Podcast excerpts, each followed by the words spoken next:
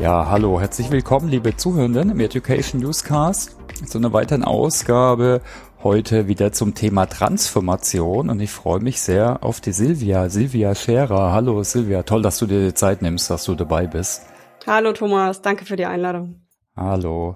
Ja, wir reden heute über transformierte Menschen, transformieren Menschen. Äh, du hast auch dazu einen Impuls gegeben auf dem Change Camp erst. Tolle Veranstaltung, da haben wir uns getroffen. Aber vielleicht stellst du dich ganz kurz vor. Wer bist du? Was machst du? Was war so deine Reise bis jetzt? Wo fange ich an? Wo höre ich auf? Ähm, genau, ich bin Wegbegleiter für Wegbereiter. Das heißt, ich begleite Menschen und Unternehmen in Transformation.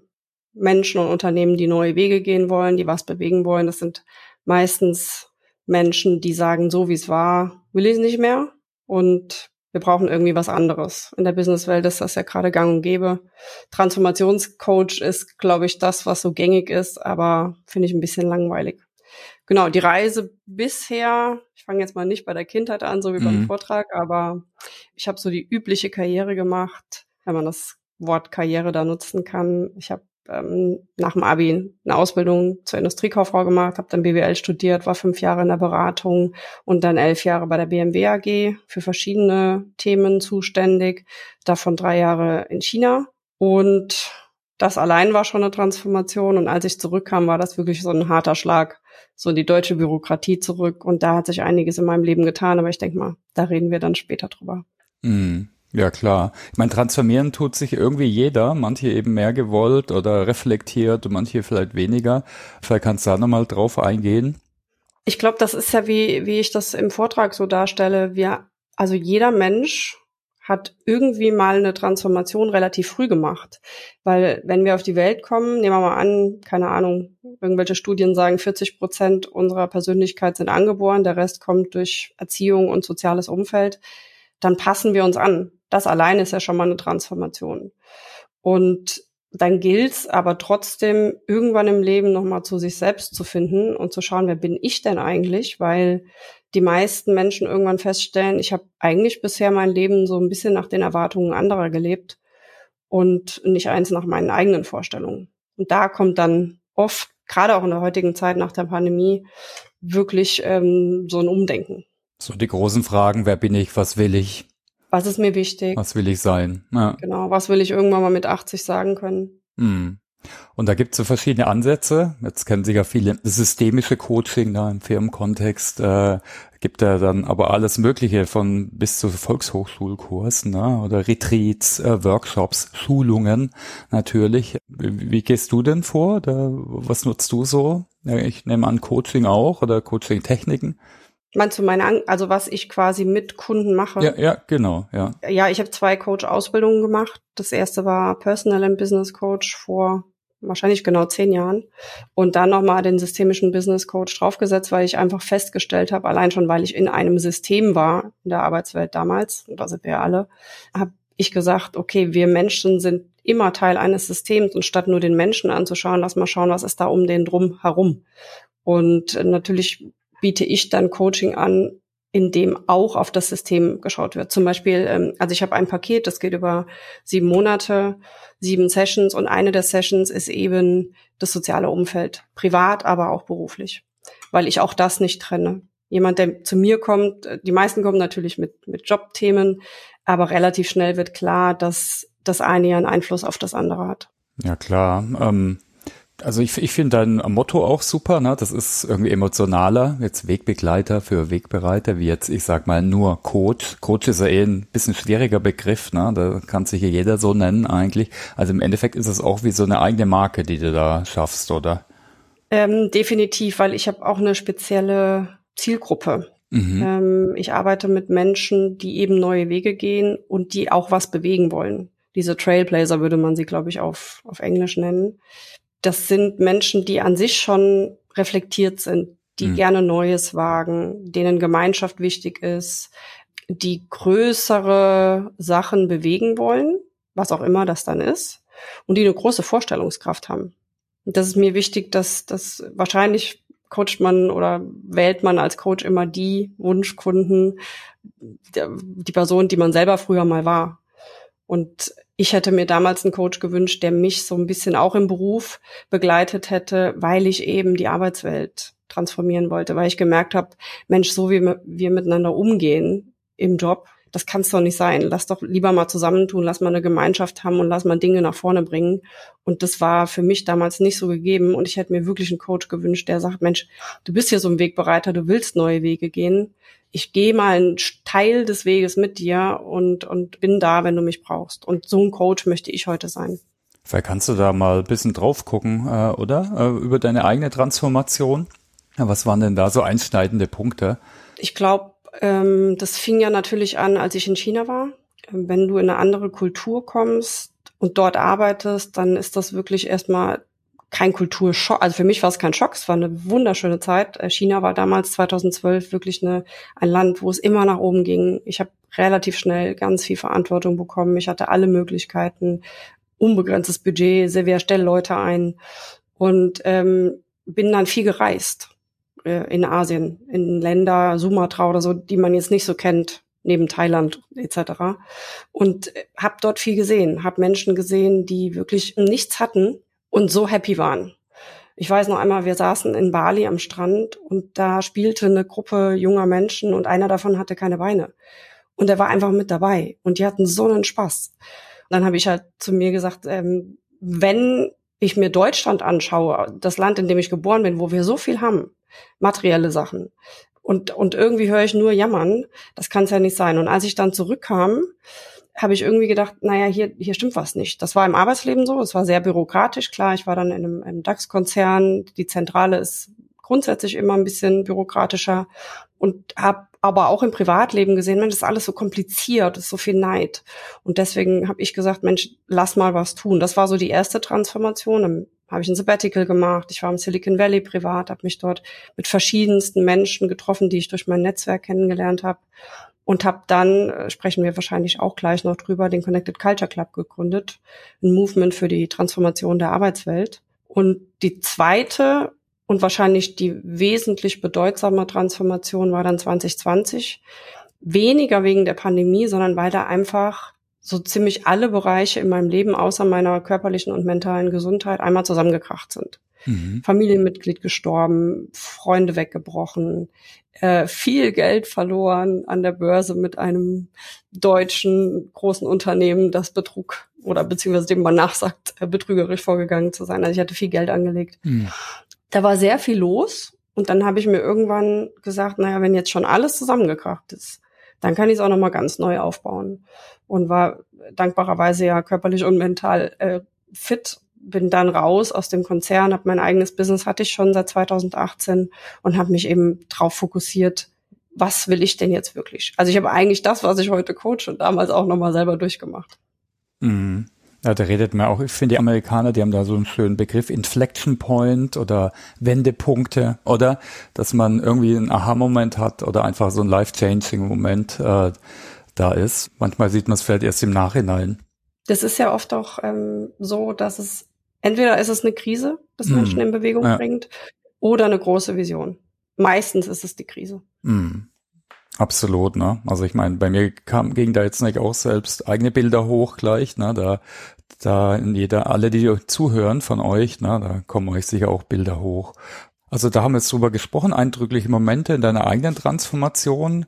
Jetzt äh, hast du das auch in Konzernen, jetzt als Konzernmitarbeiterin, aber jetzt auch als Externe, begleitest du das ja auch äh, wie jetzt individuelle Transformation so mit Konzerntransformation zusammenhängt. Das war ja auch, äh, habe ich mal im, im, Vortrag von dir gesehen, weil auch der Titel, ne, transformierte Menschen treiben Transformation an. Vielleicht kannst du da was sagen. Äh, du hast den Connected Culture Club angesprochen. Vielleicht gehen wir da drauf oder vielleicht auch noch andere Beispiele. Mhm. Ja, für, für mich ist nochmal wichtig, dass Transformation ist immer so leicht gesagt. Mhm. Und meine Aussage ist eben, ich kann Transformation erst dann voranbringen in Unternehmen oder in Organisationen, wenn ich weiß, wie, sorry für das Wort, beschissen sich das anfühlen kann. Weil wir denken immer, wir können hier Transformationen machen mit irgendwelchen Tools, Methoden etc. Das brauchen wir natürlich auch.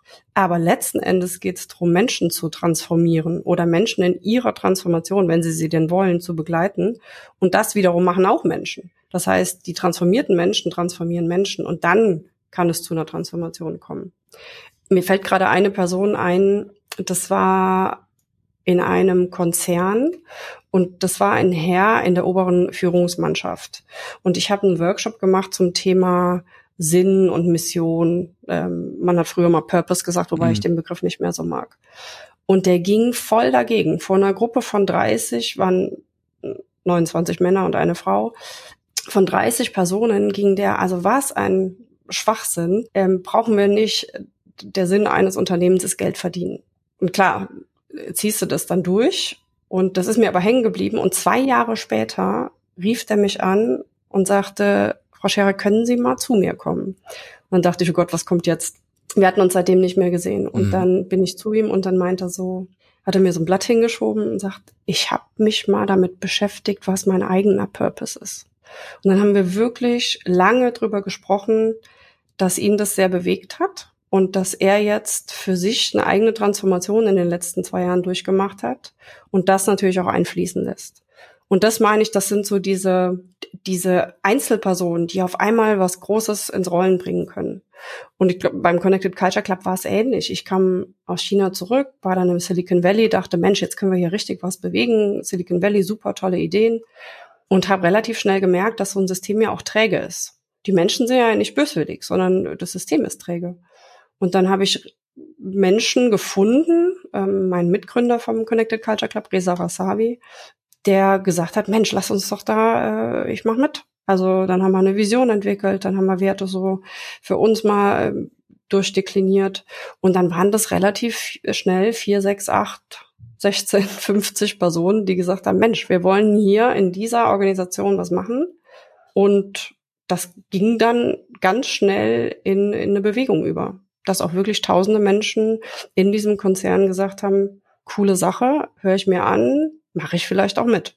Und das hat sich sogar nach außen übertragen. Da kamen dann andere Konzerne auf uns zu und haben gesagt, könnt ihr mal zu uns kommen? Wie gründet man so ein Movement? Und wie habt ihr das gemacht? Mal ganz platt gefragt. Wie habt ihr es geschafft, dass dann so viele mitmachen? Das sind, das sind verschiedene Effekte. Also, also einer allein, das meine ich mit dem Wegbereiter, der kann zwar vorgehen, aber äh, es gibt ja dieses tolle Video auf YouTube. Es braucht den ersten Follower. Mhm. Weil dann die anderen sagen, huch, der eine allein ist ja gar nicht so verrückt, wie man, wie wir gedacht haben. Meinst du das Tanzvideo, oder? Genau. Ja. wo sich dann irgendwann der zweite dazu gesellt und dann ist es nicht mehr weird. Ja. Und ähm, das war bei uns halt so, dass wir uns, äh, Resa und ich, gefunden haben. Und dann kamen ganz schnell andere dazu. Also das hat sich relativ schnell entwickelt. Und dann gibt's natürlich so Erfolgsfaktoren wie so ein internes Facebook zu haben, Social, Enterprise Social Network, wo man sich relativ schnell austauschen kann, wo nicht drauf geschaut wird, wie jetzt was kommuniziert wird, sondern wo Menschen im Unternehmen miteinander kommunizieren können. Wir haben Videos gedreht, wir haben Events gemacht, wir haben Workshop. Ich weiß noch den ersten Werte-Workshop, den wir gemacht haben. Das sind ja, Werte sind jetzt nicht per se ein Thema, das damals 2016 überall auf der Agenda stand. Da war gerade mal das Thema Unternehmenskultur so ein bisschen mehr in Fashion. Und wir haben uns halt um diese Themen gekümmert, beziehungsweise haben, gab es natürlich offiziell beauftragte Menschen in, im Unternehmen, aber wir haben gesagt, wir möchten das ja unterstützen und möchten ganz, ganz viel bewegen aus der Mannschaft heraus. Ich war da im, im außertarifliche Führungskraft, das heißt, ich kam so ein bisschen aus der Mitte. Ich hatte ein großes Netzwerk, weil ich schon lange dabei war. Und dann ging das relativ flott, weil das war ja nicht bösartig, sondern es war eher so förderlich, dass Menschen gesagt haben, Mensch, das sind Themen, die mich auch interessieren. Es, es geht hier um das Menschliche im Unternehmen. Lass mal was machen. Und welche neuen Werte? Es geht ja meistens um jetzt irgendwie anders gestaltete, andere oder neue Werte. Vielleicht gibt es die schon, aber die werden noch nicht so stark gelebt. Um welche ging es da zum Beispiel? Wir haben nichts Neues erfunden, sondern wir haben das, was da war, unterstützt. Also es mhm. gab ähm, Unternehmenswerte und die haben wir aufgegriffen und haben zum Beispiel in so einem Werteworkshop darüber diskutiert, was bedeutet das denn für uns? Was, was können wir denn damit machen? Ist das Verhalten passend? Ist das Verhalten nicht passend? Und das ist auch das, was ich heute mache, wenn ich in Unternehmen bin mit dem Thema Werte, dass wir überhaupt mal schauen, was genau konkret bedeutet das. Also ich habe alleine Liste mit 396 Werten. also wenn ein Unternehmen daraus fünf rauspickt und es hat, keine Ahnung, 10.000, 50.000, 100.000 Mitarbeiter, dann haben nicht alle dieser Mitarbeiter ausgerechnet auch diese fünf Werte im Fokus, sondern jeder Mensch hat ja seine eigenen persönlichen Werte. Das heißt, es ist wichtig, auf die Unternehmenswerte zu schauen, aber auch zu schauen, welche Werte hat dieser Mensch und wie kann er mit seinen persönlichen Werten auf die Unternehmenswerte einzahlen. Mir geht es auch ganz oft um nicht um Motivation, sondern um Identifikation. Weil Menschen machen dann wirklich was oder wollen einen Beitrag leisten, wenn sie sich gesehen fühlen und wenn sie sagen, ich mit meiner Persönlichkeit und meinen Werten werde hier gesehen und, und kann eben diesen Beitrag leisten auf die Unternehmenswerte. Das ist, das ist mir ganz wichtig, weil ganz oft werden Unternehmenswerte definiert, stehen an der Wand und werden nicht gelebt. Und das ist, weil Menschen sich nicht damit identifizieren können. Ja, und diese Identifikation mh. brauchen wir. Und sind Wünsche oder vielleicht sogar Projektionen, was was reinprojiziert wird. Aber ich glaube, das Schwierige ist wirklich, ja, jetzt, du hast immer irgendeinen Wertekanon und vielleicht, vielleicht hast du dann doch ein bisschen anders geartete oder manche Werte, dass die stärker gelebt werden sollen. Und ich glaube, da tun sich einfach viele Firmen schwer, ne? weil das sowas Schwammiges ist. Ne? Kannst jetzt nicht äh, einfach ein Projekt machen, ein Quartal, zack, fertig und nächstes Projekt oder so. Ne? Es geht um Gefühle, um, um, um Einstellungen und so. Hast du da Absolut. vielleicht noch weitere Tipps, wie man da rangehen kann? Man, klar, es gibt diese bekannten schon alten Modelle von Schein und so. Man kann am Verhalten, man kann bei Artefakten ansetzen, bei einer Sprache oder wie, wie denkst du, kann man da vorgehen? Gerade bei kultureller Entwicklung, wenn wir sagen, wir wollen unsere Kultur weiterentwickeln, ne? mehr Offenheit zum Beispiel. Also für mich ist wichtig, dass das gefühlt wird. Mm ich bin weniger jemand, der das bis ins Äußerste definiert, sondern der Menschen miteinander fühlen lässt. Und ich bin auch kein Freund von diesen gängigen Werten. Jetzt muss ich aufpassen natürlich, weil ganz viele Kunden, die haben die zum Beispiel Vertrauen, Verantwortung, mhm. ähm, das Ja oder Verlässlichkeit, Pflichtbewusstsein, Disziplin gibt's auch nochmal. Aber das sind ja erstmal nur Worte. Ich fände schöner, wenn dafür habe ich ja diese Liste äh, von 396 Werten, wenn, wenn Unternehmen oder auch Menschen sich mal Werte raussuchen, die für sie besonders sind, die mal anders sind als andere, damit ich mich eben als Mensch und vor allen Dingen aber auch als Unternehmen von den anderen da draußen unterscheide. Und dann aber auch zu definieren, was heißt das? Weniger kognitiv, sondern wie will ich denn, dass wir miteinander umgehen? Wie fühle ich mich denn, wenn wir hier verlässlich miteinander umgehen, wenn ich mich auf dich verlassen kann. Was ist das für ein Gefühl? Ist natürlich im Unternehmenskontext mal ein bisschen heikel mit Gefühlen äh, zu hantieren, aber letzten Endes basiert ja jede Entscheidung auf dem Gefühl. Wir denken immer, wir sind so kognitiv, aber letzten Endes sind da unterliegend immer Gefühle. Ja, klar. Ich glaube, da tut sich auch vieles schwer, ne? weil wenn du viele Leitbilder siehst, äh, oder Werteaufstellungen, äh, ne, die sind sehr austauschbar. Ich glaube, das ist dann auch eine eigene Kunst, ne, das wirklich zu schauen, was macht uns einzigartig, ne? was betrifft jetzt eher uns äh, und hilft uns vielleicht auch in unsere Identität. Ne? Das ist auch so ein Thema Identität. Ne? Äh, wer sind wir? Was wollen wir sein? Äh. Hast du dich mit deinen Werten schon mal beschäftigt?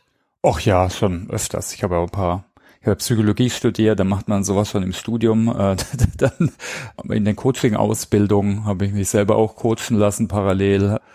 Ja, und was, was ich mache, was ich zum Beispiel echt cool finde, es gibt von Getting Things Done, äh, wo es gerade ansprichst, da bin ich, ich, ich lasse es bisschen schleifen, aber da gibt's äh, die five, äh, gibt's so fünf Ebenen und dann machst du einmal im Jahr, guckst du die an, ne? Und die, die, die operative Ebene, die ist ein No-Brainer, also irgendwie die E-Mails schön sortieren, aber dann die, die, persönliche Vision und die verschiedenen Rollen, die ich habe im Leben, äh, die zu reflektieren und für was stehe ich, die, das ändert sich auch immer ein bisschen im Leben, ne? Das finde ich ganz hilfreich. Da habe ich jedes Quartal und einmal im Jahr einen Blocker im Kalender ja, finde ich hilfreich, das auf jeden krass. Fall. Ja. Das, das müssten viel mehr von uns noch viel öfter machen. Und ich finde auch, ähm, ich mache pro bono, gehe ich in Schulen und mm. mache mit den Schülern, so ab 16 geht es, das Thema Lebenswerte, große Lebensträume, die eigenen Stärken. Und das ist Wahnsinn, was da passiert. Also ich, ich habe letztens einen Anruf von einer Lehrerin bekommen, dass die Schüler nach über einem Jahr noch darüber reden. Und wenn wir doch alle in der Schule mal sich äh, uns mit uns beschäftigt hätten, wenn wir gesagt hätten, was ist mir denn wirklich wichtig? Was hätte das unsere Entscheidungen beeinflussen können? Also mhm. wenn ich so zurückschaue, jetzt ich bin 45, ich habe eigentlich nicht so recht gewusst, was ich wirklich will, sondern ich habe halt das gemacht, was was so üblich war. Da gab es auch in meiner Welt relativ wenig aus, was heißt, es gab natürlich schon Auswahl, aber da, da studierte man entweder VWL, BWL, Jura, Medizin oder Architektur. Das war so die Auswahl. Es war ja auch noch ein bisschen anders als als heute. Aber ich glaube, wenn, wenn Menschen sich in frühem Alter schon viel mehr damit beschäftigen, wer sie sind und was ihnen wichtig ist, dann, dann kannst du ja die Entscheidungen ganz anders treffen. Ich habe so ein Zitat ähm, in, in meiner Keynote von Roy Disney, der hat gesagt, wenn du einmal deine Werte kennst, ist es nicht schwer, Entscheidungen zu treffen. Und ich basiere fast alles in meinem Leben, wahrscheinlich unbewusst auch alles, ähm, was sind meine Werte? Ich habe drei Lebenswerte und die versuche ich durchzuziehen, weil sonst macht es mich einfach auch unglücklich. Mm. Ja, absolut, ne? Das ist genau wie du sagst. Äh, und am schlimmsten ist, wenn du irgendeinen Job machst, der zu dir nicht passt, also der nicht allein ist irgendwie an deinen Werten, Natürlich ist, es, ist das Können ist auch wichtig, ne, wenn es nicht zu deinen Kompetenzen passt. Also ich wäre im Controlling nicht so gut aufgehoben zum Beispiel, aber weil ich sehr kreativ bin oder äh, ja, also ja, absolut. Aber die Werte, hast du da vielleicht noch Tipps äh, jetzt für Zuhörende, ob es jetzt sei es in der individuellen Transformation, also eigene Reflexion, was sind meine Werte absolut? Ne? Da gibt es ja so viele Modelle, Tools, was auch immer, ne? wissenschaftliche Tests bis hin zu so einfachen Rahmenwerken wie Disk oder was auch immer. Was nutzt du denn gern? Was findest du hilfreich oder was sind dann deine Tipps vielleicht? Also für die Werte suche ich immer noch, wenn da jemand zuhört, der da Tipps hat, ähm, gerne mhm. her damit. Ich suche immer noch eine wissenschaftlich basierte Methode. Also ich bin relativ straightforward unterwegs. Ich habe so ein Template eben mit den 396 Werten und ich habe vorbereitende Fragen. Und äh, zum Beispiel auch zurück zur Kindheit. Was war einem da wichtig? Mit was habe ich gespielt? Was, was waren meine Träume? Und das leitet dann darauf hin. Das ist, ich versuche mit den Fragen in die Emotionen zu gehen, weil so eine Liste ist natürlich dann erstmal kognitiv. Aber die, solche Fragen und solche Themen und Erinnerungen können dann Emotionen hoch oder beschleunigen. Und dann machen wir das in einer Session, gehen wir ganz klar drauf ein. Ähm, da steht jetzt erstmal ein Wort. Nehmen wir mal, ganz viele meiner Kunden haben Authentizität. Was heißt das denn überhaupt? Und dann wird das definiert. Und äh, das, was Coaches ja üblicherweise machen, ist immer mehr reinfragen. Und, mhm. und was heißt das wieder? Und warum ist das so? Und ähm, daraus ergeben sich ganz oft Erkenntnisse, auch wenn man, äh, ich ich fokussiere dann auf fünf mit jedem Kunden, wenn man mal schaut, was ist denn der Zusammenhang damit? Also es gibt ja diese psychologische äh, Skala zwischen Autonomie und Bindung. Wenn jetzt jemand Autonomie und Zugehörigkeit hat, wie kriegt er das in seinem Leben hin, dass diese beiden Pole überhaupt funktionieren, dass er die beiden Pole übereinander legen kann? Also da, da gibt es ganz spannende Konstellationen. Und was sind deine Tipps? Also wenn, wenn man da jetzt als Individuum oder vielleicht auch als, sagen wir, Personal- oder Organisationsentwickler mehr in die Richtung machen will? Hast du da klar zum Coach gehen, sich coachen lassen, Coaching-Ausbildung machen? Also als Mensch natürlich ähm, kannst du zum Coaching gehen, kannst aber, du kannst natürlich viel auch alleine reflektieren. Das ja. braucht Zeit. Dann brauchst du, ähm, ich schaue dann immer, welche Energiebringer haben diese Menschen. Also die einen gehen in die Natur, die anderen lesen, die anderen hören Podcasts, die dritten, keine Ahnung, hören Musik bei Unternehmen ist es schon so, dass ich sage, zusammen, also erstmal zu, zu schauen, was hat jeder Einzelne an Werten und dann zusammenzukommen über ein paar Zeiträume und immer wieder zu schauen, okay, das bin ich. Ah, ich habe Werte. Oh, der andere hat ganz vielleicht ganz andere Werte. Auch wenn der das gleiche Wort hat, zum Beispiel Respekt, dann definiert er das auch anders. Und ah, deswegen kommen wir vielleicht öfter mal in Konflikt. Was heißt das denn wiederum für uns? Wie können wir damit umgehen? Das ganz viel Kommunikation, Dialog, miteinander auch fühlen. Also es geht auch viel über Musik, dass man wirklich mal zusammen Musik hört, äh, einen Song und mal sagt, was hat das jetzt mit mir gemacht im Bezug auf meine Werte? Kommen die da irgendwie vor? Hat das irgendwie eine Relevanz? Also, dass man da mal mit anderen Themen rangeht, außer nur mit kognitiven, keine Ahnung, Flipcharts und, und ja, irgendwie Templates. Okay, ja, also ich fand schön, es drückt es eigentlich gut aus, es muss gefühlt werden, ne, hast du vorhin ja. gesagt. Und äh, sicher auch so, man muss eine eigene Sprache oder eine, eine gemeinsame Erkenntnisprozess starten, ne? weil ein Wort, klar, jeder hat ein bisschen anderen Kontext, äh, wird natürlich unterschiedlich auch interpretiert oder gesehen.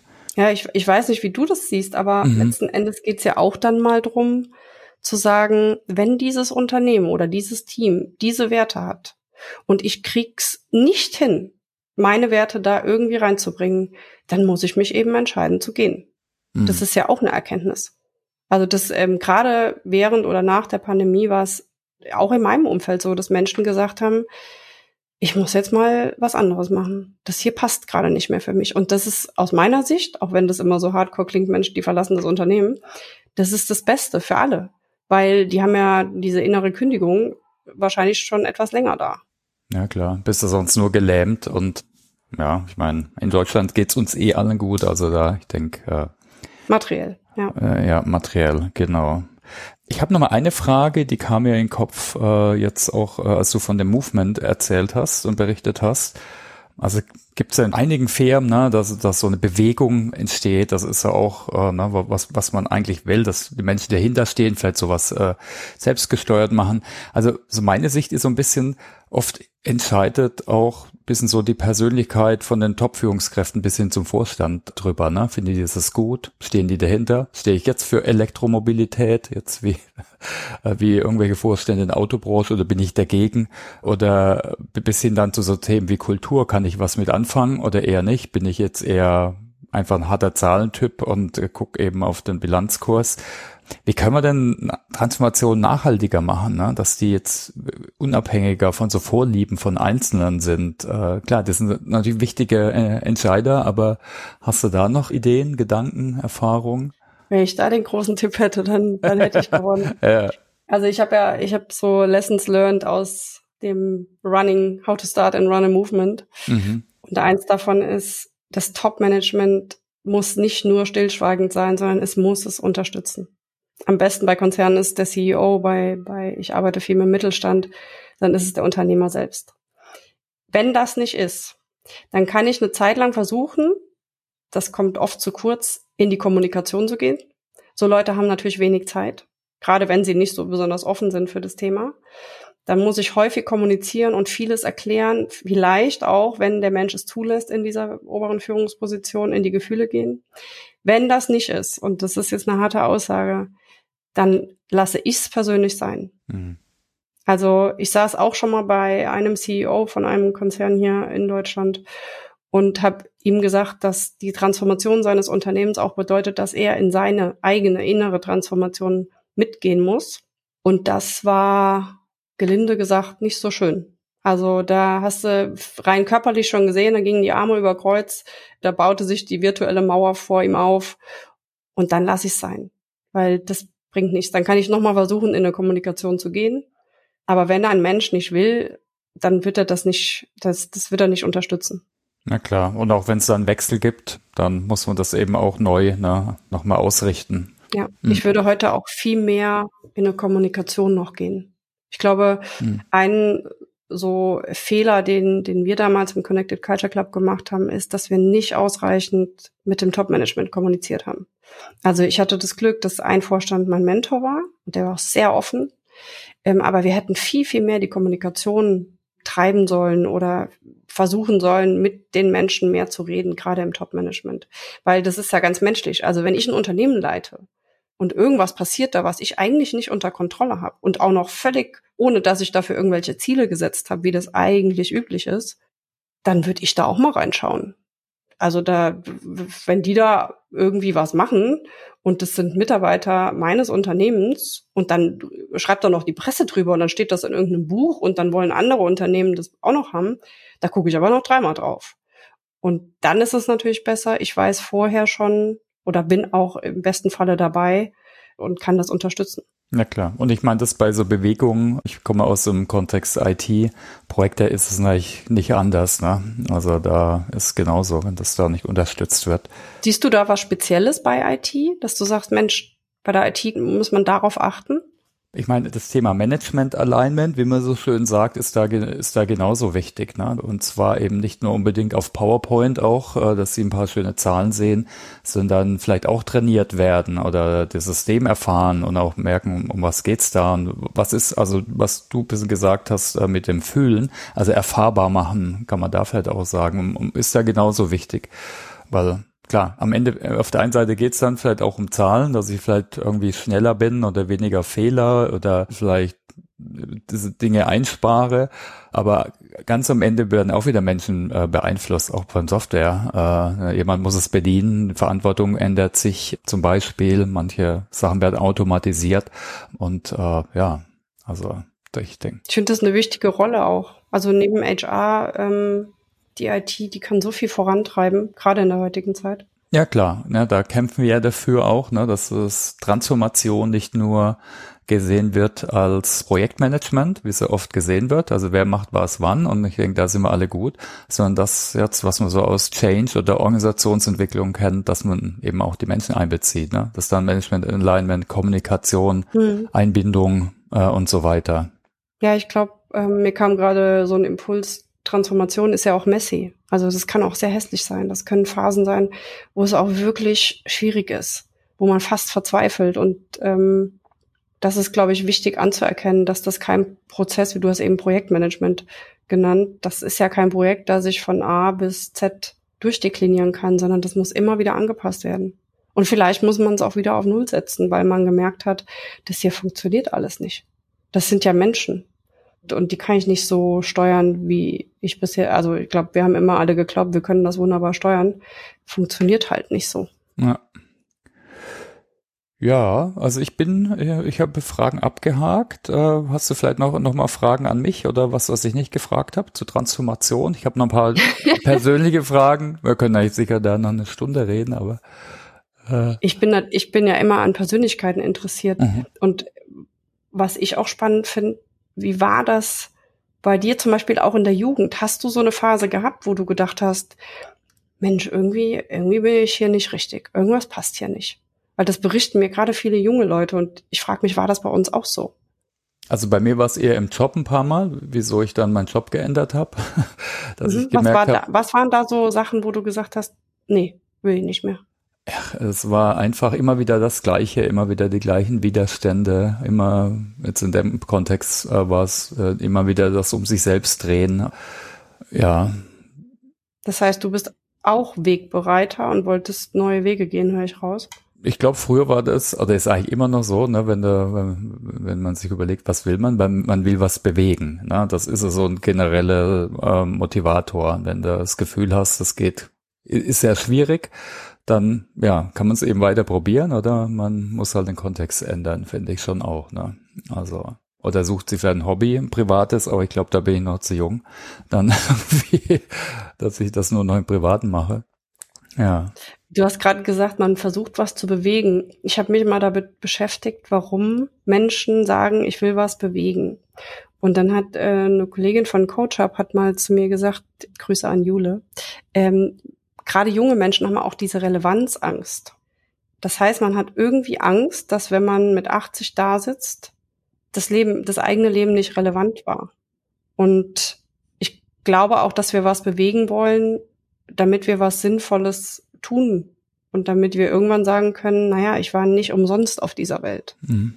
Und das, das kommt gerade, also ich merke das gerade bei jungen Menschen, die auch so eine Zukunftsangst haben. Mhm. Das hatte ich zum Beispiel auch nie. Bei uns war irgendwie immer alles geregelt. Das hat ja irgendwie, hat sich immer einer gekümmert.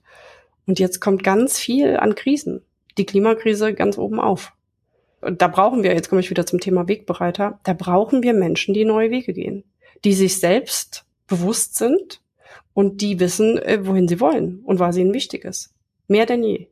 Und deswegen ist mir das so wichtig, dass, dass wir hier auch ähm, diese Wegbereiter fördern und vor allen Dingen, dass wir die zusammenführen. Weil das, das Connected Culture Club Movement hätte nie funktioniert, wenn ich alleine da gestanden hätte, sondern das war, weil mein Mitgründer und ganz viele andere gesagt haben, wir sind dabei.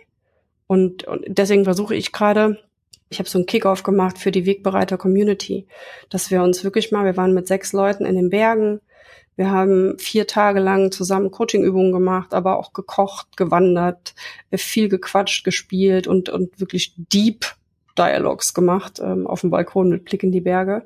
Diese Menschen, dass die sich finden und sehen, ich bin hier nicht der Einzige, der total bekloppt ist, sondern da, da draußen gibt's andere wie ich, die auch was bewegen wollen, die auch neue Wege gehen wollen. Und, und das zum Beispiel in Unternehmen, ist mir auch wichtig, fördert diese Menschen. Das sind oft die, die Störer, die als Störer wahrgenommen werden.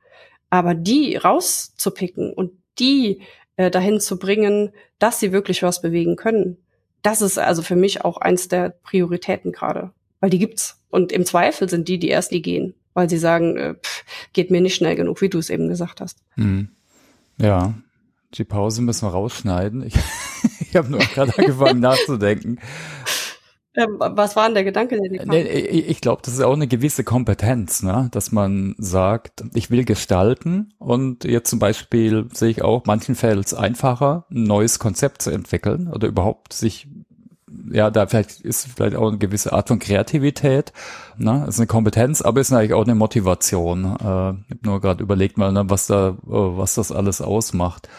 Aber meine Frage wäre eigentlich gewesen, was sind denn so Muster? Geht es da um gesellschaftliche Veränderungen? Äh, na, jetzt haben wir Klimakrise, Riesenproblem. Gesellschaftlich haben wir auch viele Themen, weil so Wegbereiter sich in, in der Richtung. Es geht jetzt nicht darum, beim Wegbereiter schnell Millionär zu werden, unbedingt, sondern hört sich auch so raus äh, an, na, eher um gesellschaftliche Dinge. Jetzt nicht nur für mich selbst, sondern für was Größeres äh, zu entwickeln. Absolut. Und ähm, was ich wahrnehme, ist, dass ganz oft am Anfang eines Coaching-Prozesses der Mensch sagt, nee, nee, ich will das nur für mein kleines Umfeld. Weil Menschen irgendwie, und ich weiß nicht, ob das ein deutsches Problem ist, gelernt haben, dass man nicht zu groß denkt. So in der mhm. Richtung, jetzt denk nicht so groß, träum nicht rum, mach deinen Job. Und irgendwann kommt dann raus, nee, ich will eigentlich schon ein bisschen größer was bewegen. Und mein Antrieb ist da, wenn jeder von uns die Fähigkeit hätte oder die, die Möglichkeit eher gesagt, ähm, sein eigenes Umfeld zu ändern, dann wäre das ja gut. Aber ganz viele Leute haben das auch gar nicht. Also wir sind ja alle total privilegiert. Mhm. Aber manche Leute brauchen halt eben einen Wegbegleiter oder die brauchen Unterstützung. Und ich finde, wir müssen mehr miteinander machen und dann heißt es eben auch für diejenigen, die vielleicht ein bisschen privilegierter sind, dass die die anderen irgendwie mitnehmen und dass die die anderen begleiten, weil da ist so viel Potenzial auch, das überhaupt nicht in die Welt getragen wird, weil die Möglichkeiten nicht da sind. Bei LinkedIn ist ja gerade so ein Hashtag Arbeiterkind Kampagne mhm. ist schlecht gesagt, aber viele greifen das auf. Ganz viele Leute aus, aus Familien, wo die Eltern vielleicht nicht studiert haben, nicht die Möglichkeiten, aber auch gar nicht so das Mindset da raus in die Welt zu gehen und groß was zu bewegen, ist ein bisschen anders, wenn du in einer Unternehmerfamilie aufwächst, wo du eh schon beim Abendessen darüber sprichst, wie, wie läuft dieses Unternehmen, wie, wie hat man ein Unternehmen. Dann haben die auch noch Onkel Christian, der ist irgendwie Anwalt und Onkel Udo, der ist äh, Steuerberater. Das, das haben ganz viele Menschen nicht. Deswegen, also ich finde, wir müssen viel mehr Menschen zusammenbringen. Mir ist diese Community eben wichtig. Ist auch einer meiner drei Werte, Gemeinschaft. Hm. Ja, schön. Also was ist dann so der Appell an die Zuhörenden? Vernetzt euch. Alle die. es gibt so, es gibt so ein Lied, das hat mir ein Kumpel letztens geschickt, das heißt, ja. denken Sie groß. War das von Deichkind oder so? Das ist von Deichkind, also, ja. das fand ich so lustig. Das habe ich sehr laut im Auto gehört. Und das ist ja wirklich so, lass doch mal die, die groß denken wollen, auch groß denken. Und reden wir es doch nicht immer klein. Und vor allen Dingen wir selber nicht. Bei klein machen es dann schon die anderen das wäre mir das Wichtigste, erst als ersten Schritt, ähm, neben dem Ganzen, wer bin ich und, und wohin will ich. Groß denken, groß träumen, machen, sich mit anderen zusammentun, weil einer allein wird es nicht schaffen. Veränderung geht immer von einem aus, der sagt, so will ich es nicht mehr. Aber der braucht natürlich Unterstützer. Oder Follower ist ein komisches Wort, aber Mitstreiter, Wegbegleiter. Mhm.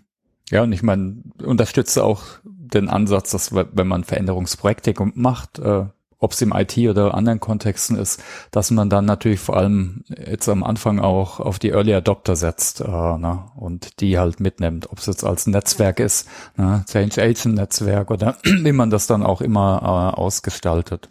Und das weißt du ja im Zweifel nicht. Deswegen sage ich immer, sobald du dir klar bist, wer du bist und wohin du willst, geh raus, quatsch mit jedem. Du wirst schon sehen, wie die Reaktion ist und lass dich nicht beirren. Und ich finde auch, je mehr man das trainiert, dass man auch mal eine Abfuhr bekommt oder dass jemand sagt, Mensch, du bist schon wieder hier am Träumen. Da, da muss man durch. Also wir haben ja auch wirklich nur ein Leben. Hm. Da können wir es auch nutzen. Da gibt's auch diesen Spruch, ähm, das Leben ist zu kurz für irgendwann. Mach's jetzt. Ich hätte noch ein paar also mir gingen jetzt ganz viele Gedanken im, im Kopf herum natürlich, ne? aber äh, ich denke euch sicher auch. Könnt ihr auch gern Podcast anhalten und kurz runterschreiben und äh, dann weiterhören. Ich hätte noch mal ein paar persönliche Fragen an dich, äh, Silvia, wenn es okay ist. Mhm. Bisschen haben wir jetzt schon drüber gesprochen. Ne? Was ist denn dein Narrativ zu Veränderung und Transformation? Gibt's, glaube ich, also Narrativ ist immer groß gesagt. Ich habe mir, ich habe irgendwann mal den Spruch gehabt, ähm, wenn Transformation Führung braucht, dann braucht Führung eine Transformation. Und darüber kam ich zu reflektieren, wer sind eigentlich Führungspersönlichkeiten und wer sitzt davon in Führungspositionen. Und wenn in den Führungspositionen nicht automatisch Führungspersönlichkeiten sitzen, wer sitzt denn dann da? Und was braucht der Mensch, damit er Führungspersönlichkeit sein kann oder vielleicht auch aus der Position raus kann. Ich habe natürlich diese Schwerpunkte Transformation und Führung. Ich beschäftige mich ganz stark damit, wer führt in den Unternehmen, in der Politik, in der Welt, aber vor allen Dingen auch, wer, jetzt komme ich auf das Einzelthema, wer führt eigentlich mein Leben? Will ich, dass mir von außen die ganze Zeit irgendwas gesagt wird? Will ich mein Leben so führen, wie andere das sagen? Oder andere das von mir erwarten? Oder für, im wahrsten Sinne des Wortes, ich mein eigenes Leben? Wenn das das Wort Narrativ beinhaltet. Ich beschäftige mich ganz viel mit, mit, mit Führung, weil ich glaube, da, da liegt ganz viel begraben. Im hm. positiven Sinne, das, was wir ausgraben können, nicht, nicht im Sinne von Beerdigung. Hast du da Vorbilder oder Menschen, die dich inspirieren? Hm, ich überlege gerade. Das ist immer so ein Mix. Hm. Also es gibt, es gibt Menschen mit so einzelnen Aspekten. Also das fängt bei, keine Ahnung, so eine Verena Pauster. Die ist einfach so natürlich und Echtheit ist einer meiner Werte. Die ist so echt. Zumindest wirkt sie so und ich hoffe, ich kann Menschen ganz gut einschätzen oder lesen die finde ich klasse. Es gibt ähm, meine, also das ist jetzt ein bisschen komisch zu sagen, aber meine Kunden, da, da, also die sind echt der Knaller. Grüße gehen raus. Weil das ganz viele Menschen, also ich sehe eben, dass ganz viele Menschen da draußen was bewegen wollen, die einfach ganz klar in sich sind oder auch werden, hoffentlich durchs Coaching, und dann vorangehen. Also da, das sind Vorbilder. Ich überlege noch, ob ich natürlich so ein, bevor ich jetzt Namen in der Politik in Unternehmen nenne, lasse ich lieber mal raus. Aber ich finde, es, es gibt so Persönlichkeiten für verschiedene Aspekte. Hm. Ich wüsste nur nicht, also vielleicht ergänze ich das. Vorbilder heißt ja auch dann, das will ich so sein. Ich will vielleicht in diesem Aspekt von denen was lernen. Also ich finde, jeder Mensch ist individuell. Deswegen will ich gerne so sein, wie ich bin und, und suche mir dann halt das, was ich vielleicht noch lernen kann. Was lernst du denn gerade? Hast du was auf deiner To-Learn-Liste gerade, was du neu anders machen willst? Ja, ich habe mir ein Buch gekauft, How to Write a Song. Oh, cool. Weil ich gesagt habe, ähm, ich kann nicht singen. Ich wollte früher als Kind immer auf der Bühne stehen, aber ich kann nicht singen. Was ich kann, hoffentlich, ähm, ist schreiben. Das heißt, ich würde gerne einen Song mal schreiben. Dann brauche ich jemanden, der die Melodie macht. Hätte ich gern Vincent Weiss, wenn den niemand kennt. Und würde sowas gerne nutzen. Wir hatten eben das äh, Thema mit Werte und Gefühlen, mhm. um Emotionen reinzubringen. Und vielleicht äh, macht der eine oder die andere das auch mal, einen Song schreiben oder irgendwie ein Gedicht, dass wir mehr auch die Kunst oder ein Bild malen, dass wir mehr Kunst auch in die Wirtschaft bringen, in die Unternehmen. Also ich habe in China mal ein Projekt gemacht, wo wir mit einer jungen Künstlerin gearbeitet haben zum Thema Visionserstellung. Die hat dann die Vision des Unternehmens aufgemalt anhand der Aussagen der Mitarbeiter das kam super an. Das hing vom CEO-Office in dreimal zwei Meter. Das war der Wahnsinn. Und wir brauchen etwas, das zum Träumen einlädt oder zu Emotionen einlädt. Mhm. Und das versuche ich gerade zu lernen, dass man how to write a song. Singen werde ich ihn nicht. Das, das erspare ich euch. Also wenn jemand Vincent Weiss kennt oder sich dazu connecten will, wir machen ja gern deine, dein LinkedIn-Kontakt in die Show Notes. Sehr gerne. Ja, vielleicht noch ein paar Tipps äh, für die Zuhörenden. Wie hältst du dich up to date? Oder hast du Tipps, gerade Bücher, die du inspirierend fandest oder findest, äh, um sich jetzt zum Thema Transformation, jetzt, äh, individuelle Entwicklung, Firmenentwicklung, wie man sich da up to date halten kann? Also ich bin jemand, der momentan weniger Sachbücher liest. Ich kann ein Sachbuch von früher empfehlen, was mir sehr für diese Reise geholfen hat. Das heißt Developing the Leader Within You von äh, John C. Maxwell. Auch auf Englisch, das auf Deutsch weiß ich gar nicht, ob das verfügbar ist. Weil auf Englisch drückt er das einfach wahnsinnig gut aus. Dann würde ich jedem Menschen einen Tipp geben, schau dir mal an, wenn du in der Kindheit gelesen hast, in der frühen Kindheit, sobald du lesen konntest, was hast du da gelesen und was hat dich fasziniert? Und warum? Dahinter zu schauen. Da gibt's ja die, die Methode fünfmal Warum fragen. Warum hat mich das fasziniert? Keine Ahnung, Momo, weil das ein junges Mädel war, das Menschen zugehört hat. Das habe ich gelesen. Deswegen bin ich vielleicht heute Coach. Dann habe ich die unendliche Geschichte gelesen. Da konnte ein junger Typ, Bastian, eine neue Welt aufbauen. Also Kindheitsbücher haben so einen Effekt auf uns, auch vielleicht für die Eltern da draußen. Sucht ganz genau oder lasst euch Sachen empfehlen, was ihr euren Kindern vorlest. Das hat, man unterschätzt das, glaube ich. Ähm, und dann bin ich jetzt mittlerweile ein Typ, ähm, ich höre einfach gerne Podcasts. Einer meiner Lieblingspodcasts ist ähm, The Diary of a CEO von Stephen Bartlett. Und dann höre ich ähm, gerade parallel, weil diese Jobthemen immer auch was mit den menschlichen Themen zu tun haben und den Beziehungsproblemen, The Man Enough Podcast. Da geht's viel um Männer und Emotionen. Und dann gibt es einen dritten Podcast von Esther Perel, die hat, die fängt den jetzt, glaube ich, wieder an, da geht es um Beziehungen. Mhm. Also das ist ein bisschen äh, schade auch, dass wir, wir brauchen noch viel mehr deutsche Podcasts. Deswegen auch danke an dich, dass du das machst, weil das Podcast kostet Arbeit. Also es ist wirklich Arbeit. Mhm. Absolut, ne? Kann ich nur empfehlen, Podcasts hören oder auch selbst zu machen. Ja, finde ich klasse. Ja, toll. Äh, also die ersten beiden kannte ich noch nicht. Esther Perel äh, kennt man oder kenne ich auf jeden Fall, aber cool. Also ganz herzlichen Dank, Silvia. Danke dir. Ich denke, oder? Sollen soll wir Deckel drauf machen dann? Ja, sind wir durch. Alles klar. Okay, also wir hängen auch die Webseite von der Silvia in die Show Notes. Informiert euch gerne oder vernetzt euch bleibt mir oder uns nur, euch allen zu sagen, weiter einen tollen Tag, eine weitere Lern- und Transformationsreise natürlich. Ne? Das macht für jeden Sinn, sich mit sich selbst auseinanderzusetzen, ob es über ein Coaching ist oder wie auch immer ihr daran arbeiten wollt. Also macht's gut und ganz lieben Dank äh, nochmal an dich, äh, Silvia. Ciao, ciao. Danke dir. Ciao, ciao.